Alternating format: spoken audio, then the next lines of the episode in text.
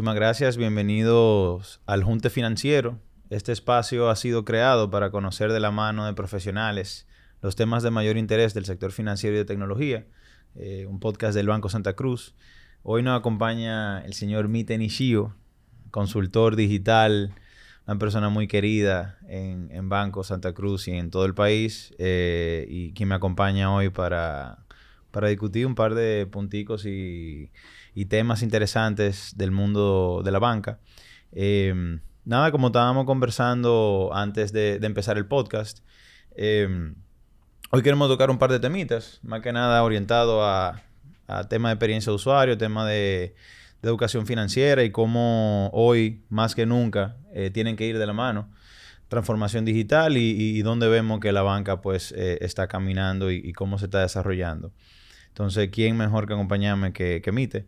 Eh, yo soy Fausto Pimentel, vicepresidente de Transformación Digital del banco, quien liderea este tipo de iniciativa también dentro del banco y, obviamente pues soy quien, quien está precisamente eh, apoyando el desarrollo de, estos temas y, asegurándome que pues eh, tanto el banco como nuestros clientes estén al día con, todo lo que está pasando, que sabemos que es mucha cosa. Nada, Mite, empezando por gracias por estar aquí con nosotros. Muchísimas, no, no, no complace compartir este espacio contigo.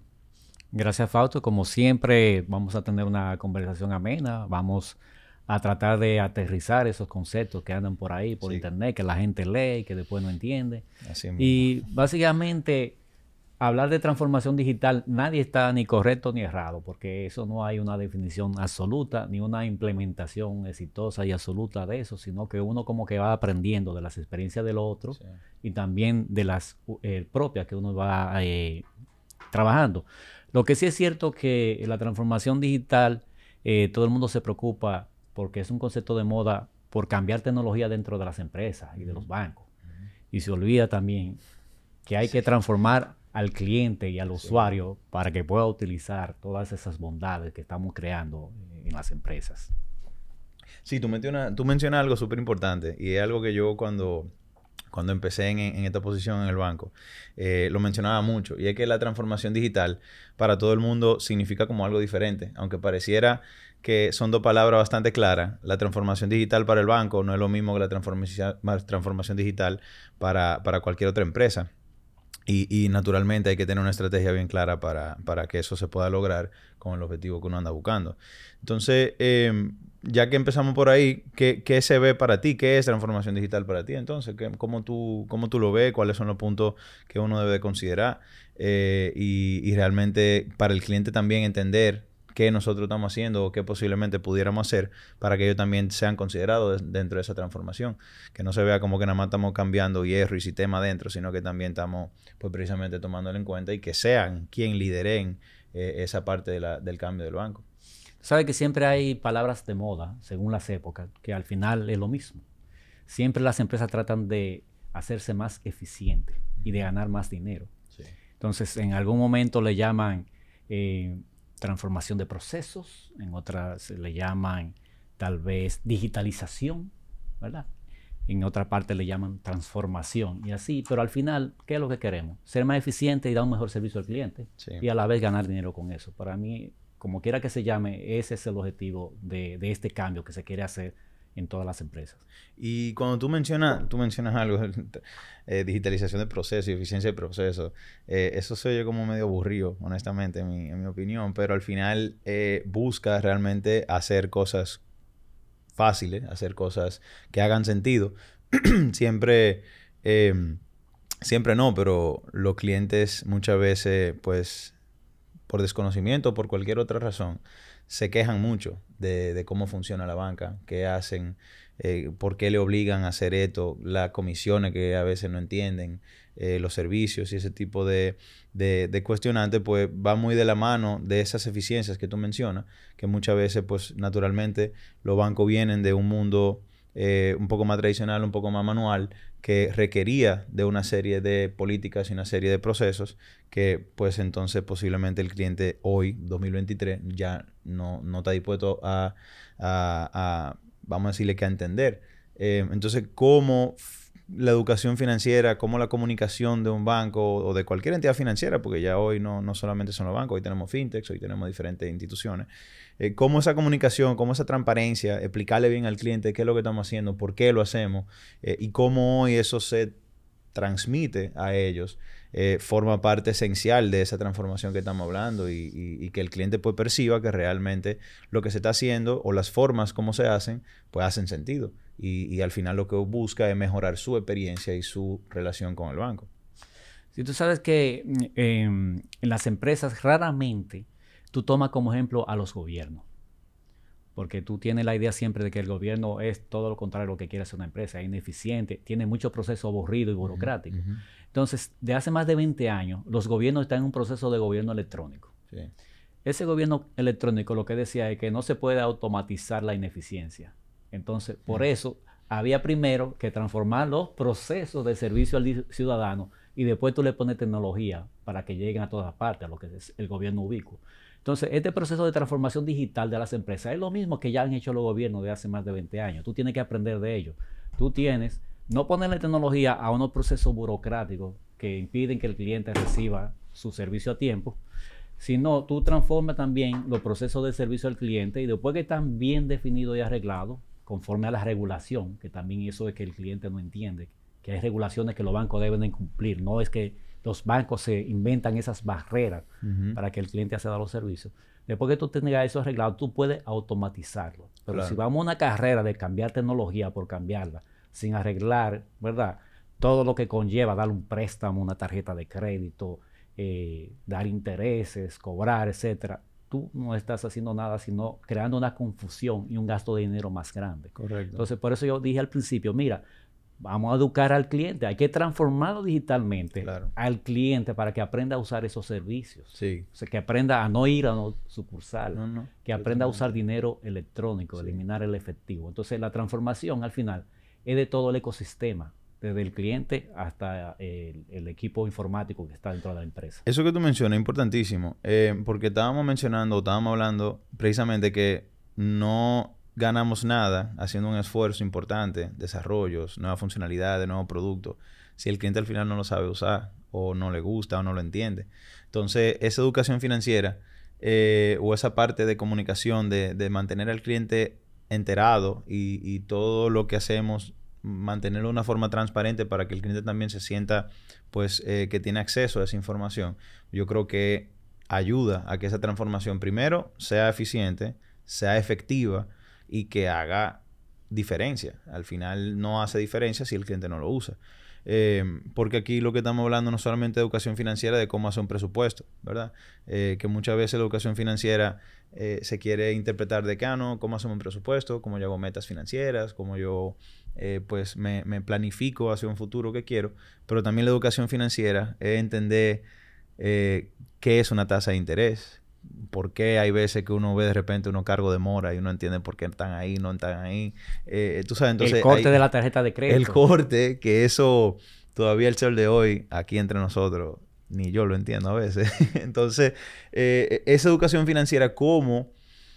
Concho, hay veces que uno o entra a la página de internet, tiene que darle a 5, 4, 6, 5 clics, perdón, eh, para encontrar esa información. Muchas veces están en un brochure, en, en, en, letras un poquito pequeñas, pero no es porque los bancos lo hacen a propósito, sino que históricamente era la única forma de que el cliente tenga acceso a esa información. Ya hoy con canales digitales, tanto internet banking, app, em, billeteras, etcétera. Las redes sociales también, obviamente, un componente importantísimo en eso pues eh, tenemos un reto como industria de realmente no solamente ponerlas en letras pequeñas, sino que sean parte de la experiencia de una transferencia, parte de la experiencia de un pago de tarjeta. Cuando yo hago una solicitud, ahora que más para adelante vamos a hablar un poquito del onboarding digital y de la firma y cómo eso va a realmente revolucionar en la forma en cómo los clientes solicitan y adquieren productos, pues en esa solicitud, como yo transparento bien hasta el más mínimo detalle de qué se trata ese producto que tú estás solicitando, cómo se comporta y qué tú esperas eh, de, esa, de ese servicio o ese producto. Entonces, eh, eso, eso está incluido dentro de la educación financiera. Tú entender todo eso, pero al mismo tiempo que los bancos hagan un enfoque en eso. Porque si no, volvemos a lo mismo. Los clientes no van a solicitar un producto que no entienden y hasta se sienten de alguna forma u otra engañados eh, por no entenderlo. Entonces, es como un círculo vicioso que realmente por lo menos ya hoy en día contamos con esas herramientas, contamos con la capacidad de, de poder desarrollar ese tipo de solución. Y, y yo creo que, que, eso que tú mencionas, de, de, de esa transformación, por liderarla, liderar, lider, liderarla, eh, con ese enfoque, yo creo que es pro probablemente la forma de hacerlo, o la única. Y tú sabes que la bancarización en República Dominicana está como por el 56%. Sí.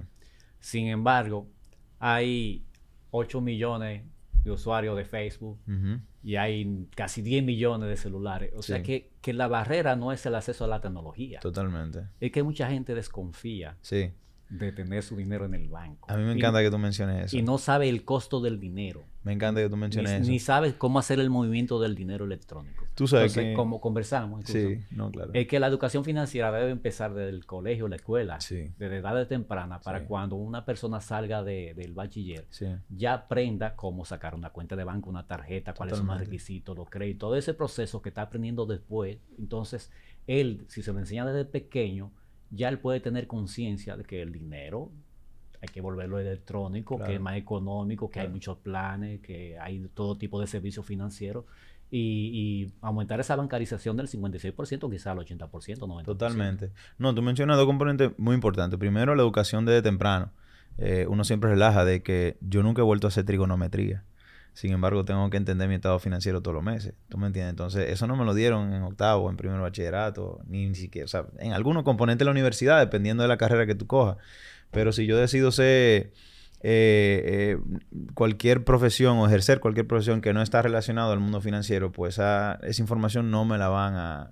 no está incluida en el currículo. Entonces, desde el principio, es bueno que eso... Eh, un llamado a la autoridad de educación, ¿verdad? Que, de, que empecemos a colaborar probablemente en cómo eso podemos, tú sabes, hacemos muchos talleres con universidades, hacemos mucho, tú sabes, eh, sí nos involucramos, pero claramente es, un tema que es una barrera importante. Eh, y lo otro que tú mencionas que me da risa porque precisamente es una excusa que se ha utilizado históricamente. Ah, no, que la gente no quiere hacer tal y tal cosa por el canal digital. Sí, pero hacen todo por Facebook, hacen todo por Instagram. Claro, venden lo que sea por Facebook Marketplace. Se envían todos los chismes y videos Se envían todo tipo de cosas. Entonces no hay una, una analfabetismo digital, sino que lo que no hay, como tú dices, confianza. No hay educación, no hay entendimiento de, de cómo los bancos funcionan y por qué funcionan de esa manera. Mira, un eh, ejemplo de que la educación financiera, incluso de gente con maestría, es sumamente baja en la República sí, Dominicana. Totalmente. Es la cantidad de gente que cae en estafas piramidales y la cantidad de gente que eh, hace uso de la banca de apuestas. Totalmente. Entonces, es porque no saben nada del manejo del dinero y no sí. saben nada de los intereses, ni, de, ni, ni, ni, del dinero fácil, ni nada, cosas que son imposibles y, y, caen todos los días en una estafa piramidal. Sí. Y tienen maestría y doctorado la gente. Totalmente, totalmente. Eh, entonces, para convertir este tema en, en, en, probablemente en temas accionales, ¿cómo, verdad? En vez de poner un reguero de tutorial en YouTube, sin fin de video, lo que sea, eh, eh, tú mencionaste, Facebook tiene 8 millones y pico de, de, de, usuarios aquí localmente. Sin embargo, yo nunca he visto Facebook haciendo talleres en universidades para enseñarle a usar la aplicación.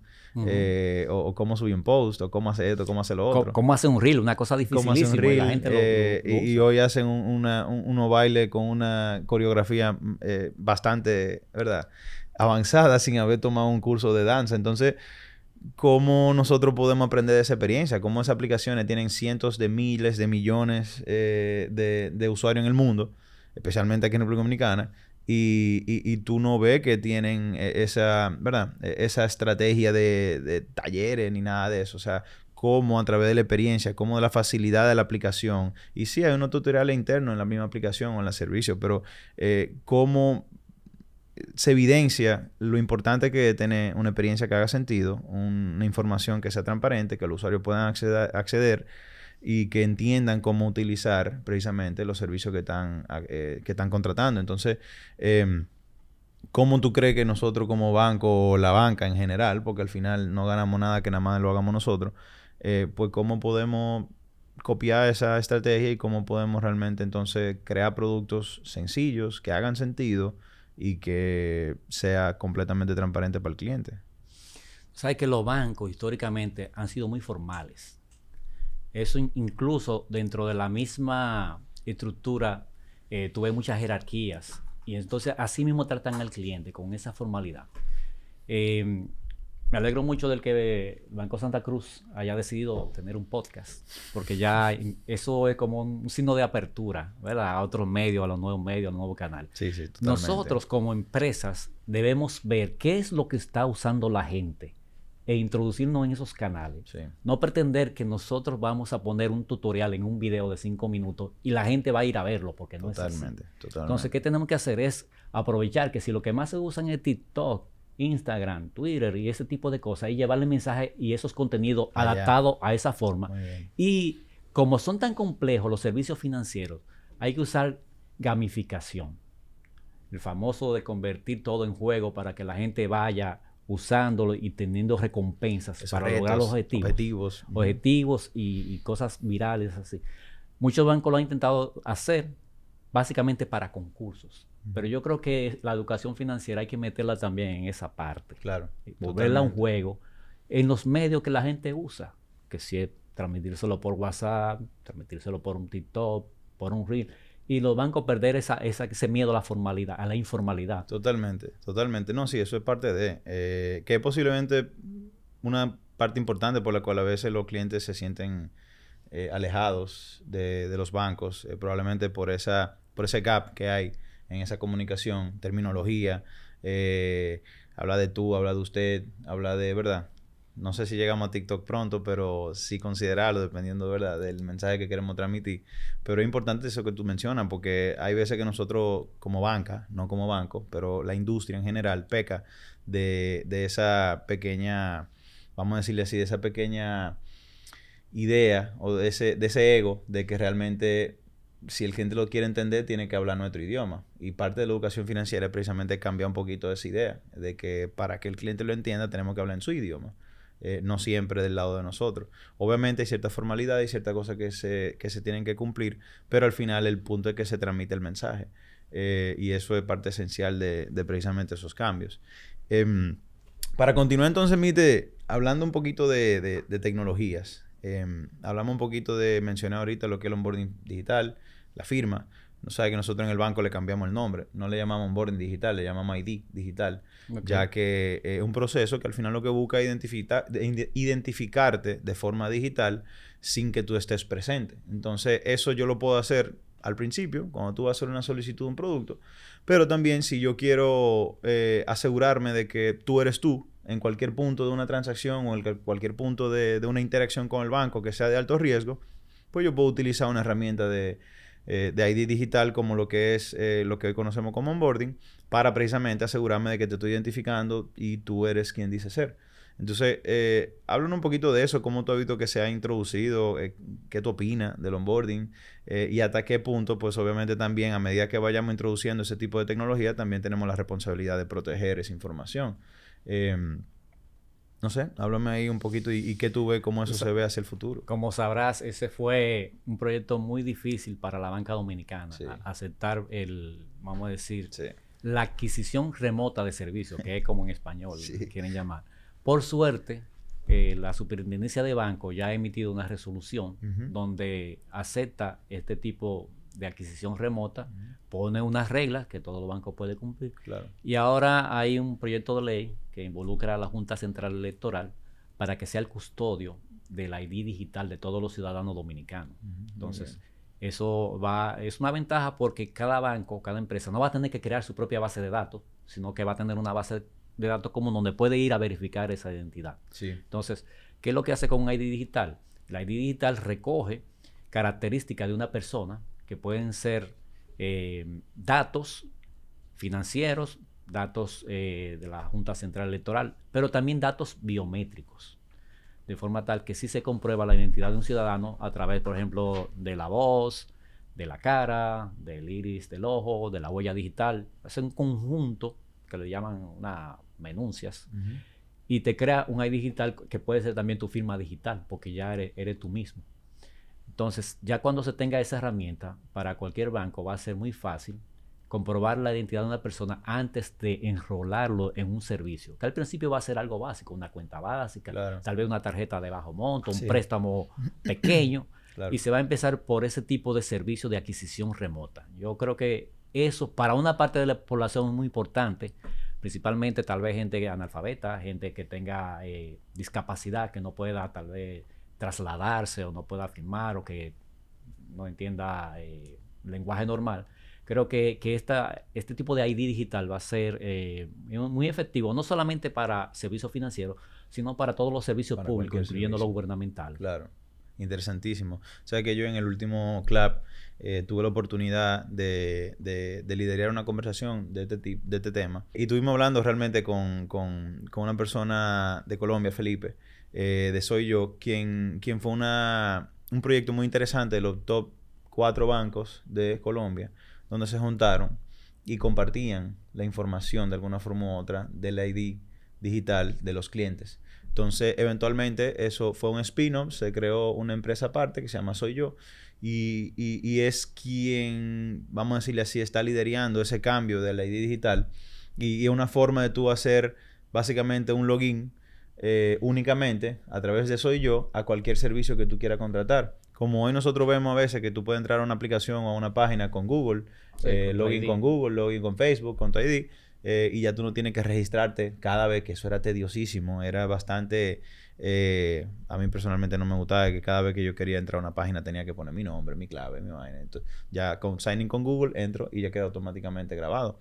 Em, algo parecido podemos trabajar con el ID digital, donde yo creo mi ID digital, yo soy Fausto, obviamente él Em, y, no tengo que entonces hacer un proceso de creación de cliente cada vez que quiera contratar un servicio, como tú mencionas, no solamente la banca, sino cualquier tipo de servicio.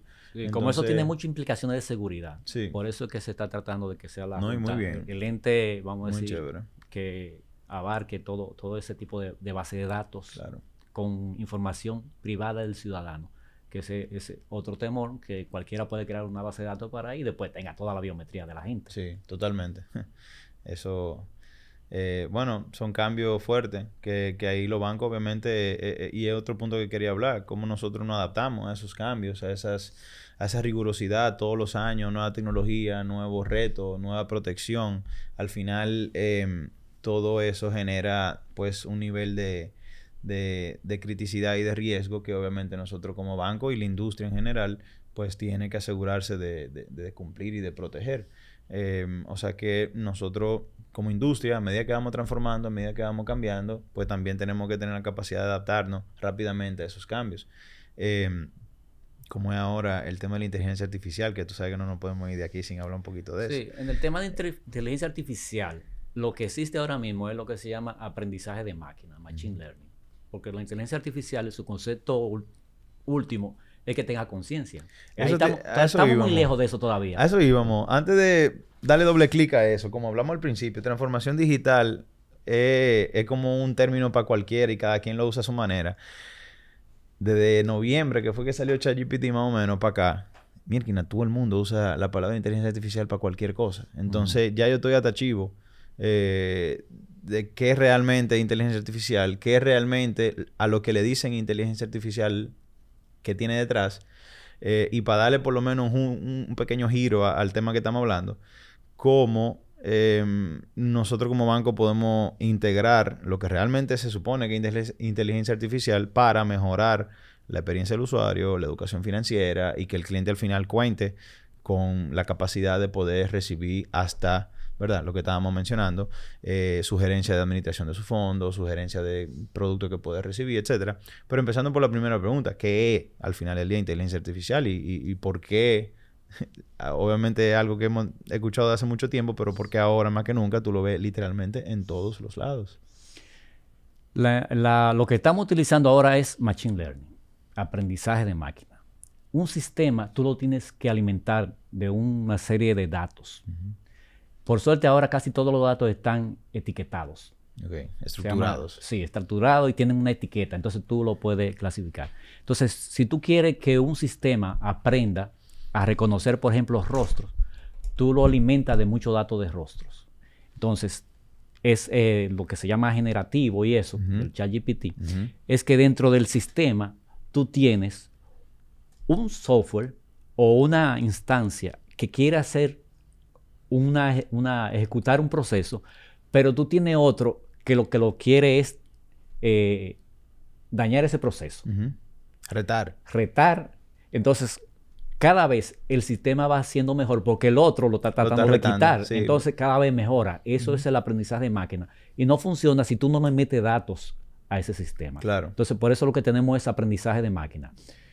Si tú le metes toda la información de los clientes a ese sistema, tratando de, con los datos eh, de cuánto eh, toma prestado, cómo paga su tarjeta, tú vas creando un gemelo digital de, ese cliente. de ese cliente. Entonces después es que tú le puedes ofrecer los servicios financieros que él necesita realmente. Claro. Entonces, todo lo que vemos, por ejemplo, con eh, las redes sociales de, que te cambian la cara y te ponen la de otra persona, eso es aprendizaje de máquina, donde el software ha aprendido que eso es una cara y que le puede sobreponer a esa cara otra diferente. el ojo, y, por ejemplo, cuando ponen las cámaras en, la calle, que el software puede detectar que son vehículos, el color que tienen, tirarle foto a la placa, contarlos, eso es aprendizaje de máquina, porque le han tenido que introducir esos datos para que el sistema reconozca que ese es un vehículo. Sí. Entonces, eso, es lo que tenemos ahora mismo, Machine Learning. No hay una inteligencia artificial que sea un ente con conciencia propia. No, sí, y yo sé que es un tema que podemos durar aquí el día, la noche, la mañana y todos los próximos días hablando. Eh, hay algunos que en teoría, en teoría, han llegado a ser eh, personas o, o, ¿cómo se llama? Em, con conciencia. Con conciencia, sentientes, ¿verdad? Que incluso le dicen a, su creador, mira, tú me tienes atrapado, que sé cuánto. Pero para no entrar en ese lado. Eh, volvamos a eso como que da miedo lo que hemos visto, o sea, de alguna forma u otra, o sea, los mismos asesores financieros, los abogados, eh, hasta temas creativos ya, tú ves como un DALI, un Mid Journey, te puede generar un, video, una foto, eh, que eso significa, uno, para educación, asesoramiento, eh, manejo de cuentas, o sea, nosotros como banco y la banca, es verdad que al final somos productos financieros, pero gran parte, si no la gran parte de nuestro negocio es cómo nosotros manejamos esa relación, cómo entendemos ese cliente que tú mencionaste, que sí, poco a poco lo vamos creando digitalmente, lo vamos replicando en el mundo digital con todos esos datos, eh, pero al final eh, gran parte de, ese servicio es cómo yo te conozco, cómo yo sé lo que tú estás haciendo que, y qué yo puedo ofrecerte hacia el futuro. Eh, entonces, un quote que yo vi, una un, post que vi en, Twitter que me gustó muchísimo, que la gente está paniqueando con la inteligencia artificial. Eh, la inteligencia artificial está muy lejos de reemplazarnos, muy, muy lejos de reemplazarnos. Quien sí no va a reemplazar son personas que utilicen inteligencia artificial para mejorar su capacidad, su servicio, su atención. Entonces, em, ya un ejecutivo de cuenta, una persona que maneja un cliente, no es que de repente ese cliente se va a empezar a manejar con una herramienta de inteligencia artificial, no. Eh, es que ese ejecutivo, esa persona en el futuro sepa utilizar este tipo de herramientas, sepa utilizar sus capacidades para entender mejor al cliente y pues guiarse de posiblemente cómo atenderlo mejor y que no siempre se, sea a través de un Excel o de un CRM o de algo un poquito para, básico. Para la banca, ya que mencionaste que los procesos son aburridos, la inteligencia artificial debe implementarse en esos procesos aburridos y repetitivos, como evaluaciones crediticias, eh, análisis financiero y todo ese tipo de, cosas que llevan un tiempo, una persona analizando muchísimo papel para verificar si una empresa puede sacar una cuenta, si una persona se le puede dar un préstamo. Eso lo va a tener en microsegundos el resultado ya, vamos a decir, la persona de servicio al cliente o el que esté frente al cliente. Entonces, ahí es que debe empezar, antes de asustar al cliente con, cosas del otro mundo, empezar a hacerle eficiente sus procesos con inteligencia artificial. Claro, claro. No, y que volvemos al tema de, de, de, de, vamos a decirle ese apetito de digitalización. O sea, hay usuarios que sí van a querer que todo sea automatizado, hay usuarios que hasta por confianza o desconfianza, pues sí van a querer tener ese, ese contacto eh, humano todavía hoy en día, yo personalmente, considerándome una persona bastante digital, eh, cuando yo llamo a un, a, un a un número de servicio, ponte tú a cualquier empresa tenga una situación de servicio, yo odio el sistema automatizado, siempre, no importa lo avanzado que esté. O sea, puede ser Apple con un sistema que maneja todo lo que tú quieras. Yo siempre lo doy cero, cero, cero. O sea, yo quiero hablar con una persona. Porque hay situaciones que la verdad es que necesita una interacción humana. Entonces, eh, como eso, pues, tú como banco, uno como banco, uno como cliente, sabe cuáles son los canales, cuáles son las interacciones que sí requiere, como tú mencionas. Hay temas por atrás que uno puede precisamente eficientizar a través de la inteligencia, eh, pero también hay temas por delante que no necesariamente porque se puede hacer, como hablábamos al principio, se hace, sino que, o sea, no implementemos inteligencia artificial porque sí, o sea, hay que hacerla con sentido, hay que hacerla cercana al cliente y que al final del día agregue valor. Entonces, eh, con el tema de educación financiera, ¿cómo, ¿cómo, nosotros podemos aprovechar esa información? ¿Cómo podemos asesorar al cliente tanto en los canales como, como el contenido que se genera eh, para aprovechar al máximo ese tipo de herramientas? Sí, en algún momento, tener personal humano va a ser la ventaja competitiva cuando todo el mundo esté transformado y digitalizado. Entonces, eso no, no se debe perder eso de, de vista. Totalmente. Totalmente. Qué apro que tú lo dices. No, y la realidad. Lo que pasa es que la gente, obviamente, de una vez tú entras en un estado de pánico cuando tú ves la capacidad de este tipo de tecnología. Pero sí, van a haber disrupciones, van a haber cambios. Hay muchos temas, como en cada industria y en cada cambio importante de tecnología o capacidad operativa, pues obviamente hay cambios. No es que no se va a cambiar. Pero no es que de repente en 15 años vamos a hacer, tú sabes, eh, una raza que no va a tener capacidad de atender y hacer ningún tipo de trabajo, sino que volvemos a lo mismo. O sea, eh, es cómo nos apoyamos en este tipo de herramientas para que elevemos considerablemente nuestra capacidad de productividad y de atención y de servicio. Sí, porque esto no va a tener una acogida instantánea. Ayer vi un video de una persona entrándole a palo a un robot. Porque se ha dedicado en algunos sitios a poner un robot que dé la información. O sea, tiene forma de robot, pero al final es una computadora, ¿verdad? con una pantalla que habla y tú le pides una cita o algo así, tal vez no te da el servicio que tú quieres y bueno, esta mujer agarra un palo y lo desbarató. Entonces, eh, eventualmente, esto también va a haber una serie de ciudadanos contra la robotización, ciudadanos contra la inteligencia artificial y todo tipo de cosas. ¿Por qué? Porque no todos los seres humanos están preparados al mismo nivel. Entonces, yo creo que en los canales que no sean presenciales, tú le puedes dar la ventaja del costo de la transacción, ¿verdad? Que sea más económica. Y en los canales que requieren presencia humana, que sea un poco más caro. Pero al final tú necesitas una omnicanalidad, donde por todos los lados tú le des el mismo tipo de servicio. Claro. O sea, que no haya servicio que tú no lo puedas usar en el IBR, por ejemplo. Claro y otros servicios que no lo puedas usar en el app. Tiene que tener todos los servicios en la app, IBR, web, presencial. Tiene que tener el mismo tipo de servicio. Yo creo que la transformación digital lo que quiere también es eso. Sí. Que en todos los canales estén los mismos servicios. Claro. No, y eso que tú mencionas pues, no puede dar introducción al próximo tema porque eh, yo creo que no nos podemos ir sin, hablar de, cómo se ve eh, el proceso de diseño de una experiencia, cómo nosotros podemos, eh, pues, tomar al cliente, literalmente diseñar con el cliente un proceso, una experiencia, un producto em, que contemple todo lo que tú estás diciendo, cuál es el canal que yo quisiera utilizar ese producto, si lo quiero en todos o si nada más lo quiero en uno, em, y cómo uno como banco, como institución, como industria y fuera de la industria financiera, pues se atreve realmente a tomar decisiones a favor del cliente, que muchas veces pues obviamente uno se no, no, se lleva tanto del cliente y dice, no, porque el cliente es esto, porque el cliente posiblemente no entiende bien esta parte. Eh, pero si, si uno acerca al cliente y uno se asegura de que el diseño de los productos primero tengan la información, volvemos a lo mismo, tengan la información que el cliente necesita, eh, contemple la interacción que ese cliente espera y que hable en su mismo idioma y piense de la misma forma, pues eso lo que asegura que el cliente, uno, tenga una experiencia buena y que se adapte eh, el producto o el servicio al cliente. Entonces, ese, ese proceso de diseño, de experiencia, design thinking, todo ese tema, ¿cómo, cómo eso puede ser orientado a, que todo, a que todo eso se tome en cuenta? Yo, yo, creo que aquí la gente ya entiende lo de eh, la experiencia del usuario pero lo entienden más como algo de una aplicación móvil y una página web.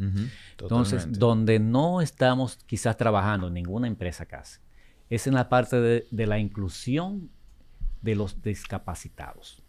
Entonces, no tenemos experiencia de usuario para no videntes, no tenemos experiencia de usuario para sordos, no tenemos experiencia de usuario para analfabetos, eh, para una serie de cosas donde eh, quizás con tecnología sencilla, incluso con inteligencia artificial, tú pudieras tener eh, una interfase de voz para los no videntes. Incluso tú lo puedes tener ahí con un Alexa o un Google Home, una cosa de esas, en la sucursal, que tú le hables y te responda y una serie de cosas, o por un IBR. Entonces, tú puedes tener alguna interfase del lenguaje de señas eh, donde haya una persona en una pantalla que cuando vaya el, el que maneja el lenguaje de señas se pueda comunicar, incluso de la misma aplicación o de la página web. Yo creo que, en, esa parte de experiencia del usuario no olvidamos de otra gente que no tienen la misma capacidad de para hacer interfaces con, aplicaciones móviles y páginas web. Sí, sí, sí, sí, totalmente. No, y de parte, obviamente, volvemos a lo mismo, y no solamente hay capacidad de física, sino también, volviendo al tema de capacidad de, vamos a decirle así que alfabeta digital y alfabeta financiera. O sea, cómo tú le empiezas a hablar a, un cliente de una terminología y una serie de, de, información que ese cliente no tiene capacidad de entender.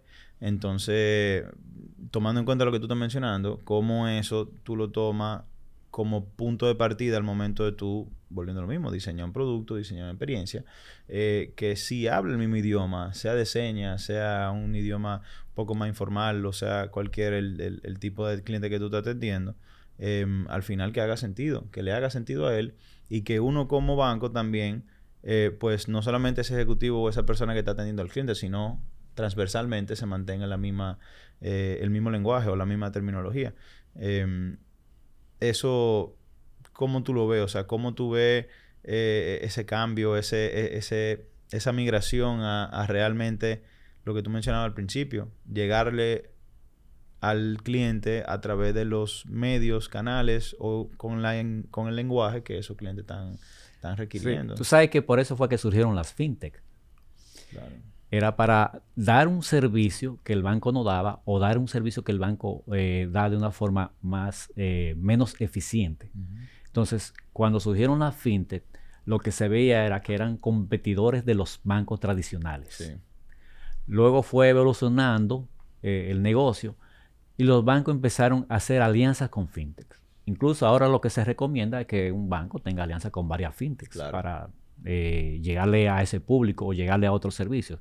Pero la tendencia que se está diciendo, incluso de, organismos internacionales en el mundo entero, es que la tendencia va a ser que los bancos vayan a comprar las fintechs. Una para tener ese servicio ya manejado y otra para sacar competencia del mercado. Porque la fintech sola han demostrado en países como en Inglaterra, ¿verdad? En Estados Unidos, que ya no están logrando la captura de capital para seguir sosteniéndose. Entonces, ya eh, tienen que ser finte muy grandes o tienen que aliarse o ser compradas por bancos. No, y que una forma también, eh, que cool que, entramos en el tema de fintech, tú sabes que ambos, eh, tú como, como parte actual de la Junta Directiva de Fintech, yo pasada, pues obviamente estamos bastante actualizados en estos temas. y es como tú dices, o sea, al final del día una institución llega hasta un punto, o sea, no podemos hablar 100 diferentes idiomas, no podemos estar atacando o, no atacando, pero sirviendo a 100 diferentes tipos de clientes con 100 diferentes tipos de necesidades. Entonces, surgen estas fintechs para llenar esos gaps, para precisamente hablar otro tipo de idioma, hablar otro tipo de forma y atreverse a inventarse y ofrecer servicios que posiblemente los bancos o por X o Y razón no lo hacemos, eh, posiblemente incluso no estamos preparados para hacerlo. Entonces, toda esa industria que ya hoy en día, gracias a Dios, podemos hablar de fintech sin tener que explicarlo con una fintech. Eh, hace un par de años no era el caso. Para los que todavía no conocen, una fintech es una empresa pequeña o nueva eh, que ofrece servicios financieros a través de la tecnología, posiblemente 100% digital.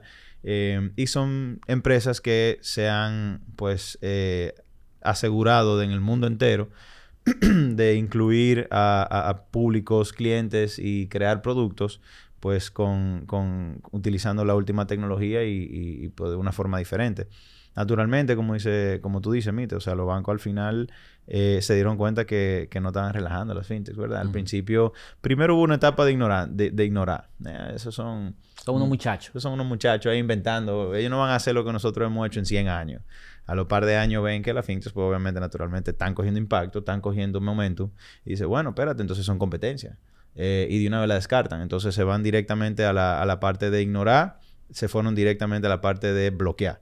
Entonces ya estamos en una parte donde dicen, hmm, espérate, probablemente no son mi competencia. Ellos están atendiendo un público, están ofreciendo un producto que yo posiblemente no estoy dispuesto a ofrecer, no estoy preparado o no tengo la, el conocimiento para hacerlo. Entonces ¿Cómo podemos colaborar con este tipo de empresas? Y ahí es donde yo creo que estamos en un punto súper interesante, Tú mencionaste ya mercados más evolucionados, más maduros, como Estados Unidos, Inglaterra, eh, posiblemente México, que es más, más cercano.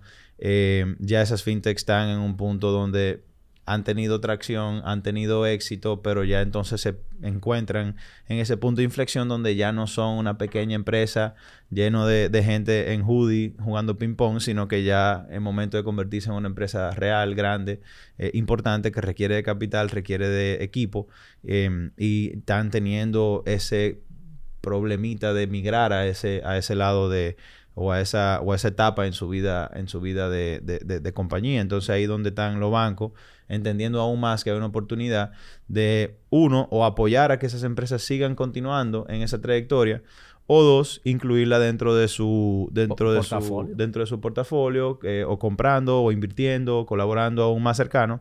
Y yo creo que ahí lo único que hay es una oportunidad de ganar, ganar. Gana el cliente, gana la fintech y naturalmente también gana el banco o institución que se, involucra, eh, donde pues, obviamente está atendiendo a un público que antes no atendía y ofrece, y ofrece ahora productos que antes, que antes no ofrecía. O sea que sabemos que las fintechs ya no son una teoría, están aquí para quedarse, están aquí para seguir creciendo. Nosotros como banco pues tenemos una, una, una estrategia importante de colaboración con fintech. Estamos desarrollando ahora mismo eh, dos eh, relaciones em, que no son oficiales todavía, pero ojalá que podamos formalizarlas en los próximos par de meses, em, donde, donde queremos desarrollar probablemente, eh, obviamente, un, producto a un público que ahora mismo no estamos atacando. actualmente ya hemos visto afiliación importante, como lo que hizo mío Cristian Pichardo, shout out a Cristian, eh, bueno, que está contigo en la Junta también ahora, eh, mío con el Ban Reserva lanzaron un producto súper interesante, em, que fue una alianza directa de un banco importante como el Ban Reserva, con, con una fintech como mío, em, y pues tú has visto cómo eso ya son productos que antes no existían. Hay otras estrategias que tú lo mencionaste eh, antes de empezar el podcast, que es que uno mismo como banco se adelante y diga, mira, yo quiero participar directamente, sí, pero entiendo que no lo puedo hacer con mi propia marca, con mi propio lenguaje. Tengo que crear yo mismo una institución separada eh, con otro tipo de enfoque, que es más o menos lo que vimos con, el BHD, que también eh, lo felicito por esa iniciativa con Billet. Eh, y, bueno, se atrevieron a lanzar ese producto, se atrevieron a atacar a ese público y, ahí están pues fajados con, con toda su razón, pues tirando para adelante. Entonces, vemos de que esto ya es una realidad localmente. O sea, antes uno lo veía así como son temas de fuera, pero ya localmente eh, felicito eh, la iniciativa que, que, el Banco Central le hace muchos años, eh, buscando impulsar este tipo de, de, vamos a decirles, identidad, este tipo de relación. los reguladores también nos han apoyado muchísimo en este tipo de, de iniciativa y yo creo que lo único que, que nos espera es, un, buen, un buen futuro en ese sentido.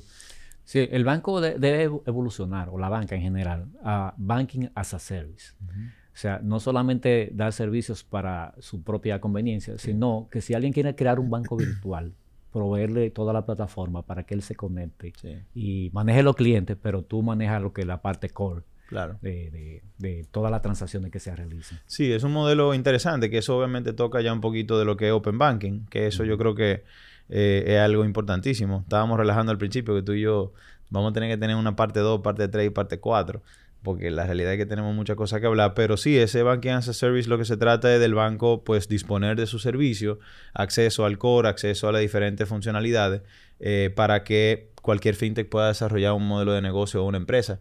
Es parecido, para ponerlo en un, en un término un poquito más entendible, es parecido a lo que hizo Apple y Google en su momento con las tiendas de apps. Eh, fíjate que hoy la top 10 aplicaciones que tú y yo utilizamos no son ni de Google, que es dueño de Android, ni de Apple, que es dueño de iOS. Eh, muchas de esas aplicaciones, bueno, Google sí tiene muchas de ellas, porque Google también es Google Maps, Gmail, etc. Pero lo que hicieron con las tiendas fue invitar a programadores, mira, aquí te doy las herramientas, como en el caso de los bancos fueran los core systems y los diferentes sistemas que utilizamos, aquí te doy las herramientas para que cualquier desarrollador del mundo pueda tomar esas herramientas, crear aplicaciones y publicarlas en mi tienda. Sí, yo soy el dueño del celular, la plataforma, pero la aplicación la desarrolla el programador y al final del día se puede, desarrollar cualquier tipo de cosa que posiblemente nosotros como Apple o como Google, en este caso como banco, no estamos pensando. Y ahí obviamente tuvimos ese boom de aplicaciones y hoy es una industria eh, multibillonaria eh, donde hay desarrolladores, programadores en toda parte del mundo desarrollando herramientas y features que ni Apple ni Google se le hubieran ocurrido en un principio. Entonces, ese modelo que tú mencionas, interesantísimo, de Banking as a Service, donde puede de repente nacer una empresa de educación financiera que quiera tener acceso a la información del cliente y enfocarse 100% a asesoramiento. El banco probablemente sí tiene iniciativa de ese tipo de herramienta, pero no es su core. Entonces, eso abre la oportunidad, volviendo al tema de colaboración, de que el banco pueda introducirse, o la banca, a sectores, clientes y productos que posiblemente no, hacen hoy en día. Eh, pero la fintech necesita esa información, necesita ese exposure. También la banca debe, su core bancario, hacerlo accesible a través de interfaces, ¿verdad? De fases abiertas. Por ejemplo, para lo que se llama la banca embebida, en vez de banking. Que tú uses el banco si te cuenta. Eso, eh, servicios del banco que estén incluidos en aplicaciones de terceros, eh, aplicaciones de seguro, aplicaciones de comercio electrónico, aplicaciones de, lo que tú quieras, pero ahí haya una forma de conectarse al banco, ya sea para pagar con la cuenta del cliente, claro. ¿verdad? Directamente, o simplemente para hacer transferencia de dinero. Claro. Entonces, nadie es cliente tal vez de ese banco, pero todo se, hace a través de, ese banco. Totalmente. tú debes de, ver esa parte como si fuera banca invisible. Así como existen los pagos invisibles que tú pagas sin darte cuenta en algunos servicios. Eh, por ejemplo, eh, la tienda de Amazon Go allá en Estados Unidos. Sí. Eh, así debería ser también con algunos servicios para que el banco esté siempre presente en la parte transaccional de la cuenta de los clientes, pero el cliente lo que ve es una aplicación tal vez de, compra de, cualquier tipo de la misma aplicación móvil, de compra de boletas, eh, de, todo, tipo de, aplicaciones que tenga una parte embebida del banco. Sí, no, la verdad es que estamos en un punto interesantísimo eh, de la banca, tanto mundial como local, y yo creo que mm, nada, está del lado de nosotros crear todas esas oportunidades y, y, realmente aprovechar todo lo que hay hoy en día. Yo, yo siempre relajo, estamos en el 2023, o sea, yo lo uso a la clara, o sea, no hay nada que no queramos hacer que no se puede hacer, o sea, de capacidad, de tecnología, de disponibilidad, de acceso ya hoy en día, viejo, o sea, nada más es disposición y atrevimiento. O sea, tú te dispones a desarrollar algo, tú te atreves a hacerlo, tú te juntas con los clientes para asegurarte que tú lo estás haciendo eh, con un punto que haga sentido y se hace. O sea, e, e, esa es la belleza del punto donde estamos en la vida y, y de la banca. O sea, ya realmente no hay nada que no se pueda hacer. Entonces, eh, la realidad es que, como digo, si duramos aquí hablando de todo lo que podemos hacer, podemos durar una semana hablando. Eh, antes de cerrar, yo creo que nos quedan un par de minutos más. Antes de cerrar, Mite, algo que yo también mencioné al principio. Eh, vamos a hacer un top 5, hasta para, no sé, para dejarlo ahí grabado, un top 5, un top 10 de cuáles son ahora mismo tus aplicaciones favoritas, tus funcionalidades favoritas. Si hay una aplicación, no tiene que ser de Banco Santa Cruz. Yo, a mí no me importa si tú quieres mencionar una aplicación, una funcionalidad, eh, no tiene que ser local tampoco. Eh, que hoy tú estés utilizando dentro de la banca, finanzas, eh, tecnología, educación. dame un top 5 ahí está difícil porque uno, obligatoriamente tiene que usar las aplicaciones de los bancos donde tiene cuenta. no, estamos Entonces, yo uso la del Santa Cruz, uso la del Popular, uso la de Te Pago y de aplicaciones que no son bancarias, que hay que usar muchísimo, por ejemplo, ChatGPT. hay, que, usarlo para todo, hasta para una carta. Y también uso mucho CapCut, la aplicación de hacer reels. Ah, sí. Sí. Y entonces tú eres, tú eres real. No, que hay, que hacer mucho contenido para las redes sociales. Pero tú no es una forma fácil. bailecito y vaina. No, bailecito no, eh, descripciones de equipos tecnológicos. Muy bien. Ah, tú haces review. Mira qué bien. Para quien no siga Mite en las redes sociales, eh, pónganse la pila porque realmente hay mucho contenido interesante ahí. Eh, no, pero antes de, bueno, ahora que tú mencionas ChatGPT, eh, me atrevo a decir que... Que eso es lo que tú más usas. Ingrid debe, mercadeo, no me maten, pero la memoria anual de este año yo la hice con ChatGPT. O sea que, nada, son vuelvo lo mismo, volvemos lo mismo. O sea, esto es de cuestión de quien lo utilice a su favor, ¿tú me entiendes? O sea, no fue que yo hice un copy-paste, porque la verdad es que todavía son modelos que uno tiene que, ¿verdad? Uno tiene que coger y dejar y uno lo va utilizando como apoyo. Pero sí, yo con ChatGPT ya yo hice un upgrade. Yo estoy hasta pagando la, la que es la ChatGPT 4 porque quiero empezar a experimentar con el equipo de cómo ¿tú sabes que Uno de los nuevos empleos que se han creado es prompt engineer. Totalmente. O sea, la persona que le escribe a ChatGPT para obtener respuesta. Ya eso es una profesión. Totalmente. No, no. Eh, volviendo a, ese punto, tengo ChatGPT. No te voy a decir que lo uso todos los días, pero estoy, sigo impresionado con lo que está pasando. Para quien no conocen, en su día a día hay muchísimos temas de inteligencia artificial que uno, que uno utiliza. Eh, a mí me gusta mucho eh, Spotify, cuando tú estás escuchando una canción, hay una funcionalidad que se dice Go to Radio o crear una, una, una radioestación y eso te genera un playlist de, de ah, canciones muy parecidas. Mm. el algoritmo. El algoritmo, el algoritmo, inteligencia eh, artificial, machine learning, lo que tú Mucho reggaetón ahí en Pero a mí me gusta muchísimo esa funcionalidad. Yo la uso todos los días. Eh, pues yo no tengo tiempo para estar haciendo playlists como en la universidad, que yo me sentaba un día entero a hacer playlists. Pero ya hoy yo me gusta una canción, le doy a Go to Radio y me genera... Imagínate si eso se pusiera a hacer con, con productos financieros. De que, mira, yo estoy comprando todos los meses en tal sitio, yo quiero algo parecido. Go to Radio y que me haga un producto a mi manera. Eso fuera perísimo. Eh, está ese, tengo... Me gusta mucho la experiencia de usuario, aunque no hablamos de criptomonedas. Eh, yo sé que eso lo podemos dejar por otro lado. Pero me gusta mucho la experiencia de usuario de Coinbase, que es una aplicación un exchange que, que, está en Estados Unidos donde tú puedes ver eh, y, traquear el, uso de criptomonedas. Me gusta mucho la experiencia de usuario de esa, de esa aplicación y de Cash App, que es una aplicación también que me gusta muchísimo. No la uso en mi día a día, como tú dices, no, no tengo acceso eh, a esa industria americana de transferencias, pero Cash App hizo algo muy interesante donde juntó eh, todo el tema de transferencia con inversión, con ahorro y con, y con diferentes funcionalidades de, de, de banca. Y, y nada, yo creo que esas son como, no fueron cinco, pero ahora mismo son, son funcionalidades de aplicaciones que me gustan, me gustan cómo, cómo expresan su experiencia. Eh, ya veremos, tengo ahí una lista de, de, inteligencia artificial, de herramientas que, que quiero utilizar, eh, porque no solamente está ChatGPT, hay muchísimas para cada tipo de... Y nosotros en el banco, pues obviamente tenemos diferentes iniciativas de, asegurarnos de que tanto los clientes como, como, como el equipo, los colaboradores, pues eh, empiecen a utilizar eh, nuevas herramientas, no solamente las que conocemos como CRM, el Core y ese tipo de cosas, sino que herramientas que nos ayuden a, hacer nuestro trabajo más fácil, a atender al cliente más fácil y que, y que nada, al final del día pues eh, sigamos avanzando en el mundo de la banca, porque la realidad es que tenemos mucho, mucho que catch up. pero nada, no sé si tú quieras cerrar el podcast con Sí, yo, una sugerencia o un mensaje al público. Quiero, quiero tratar un tema que, tal vez se nos pasó.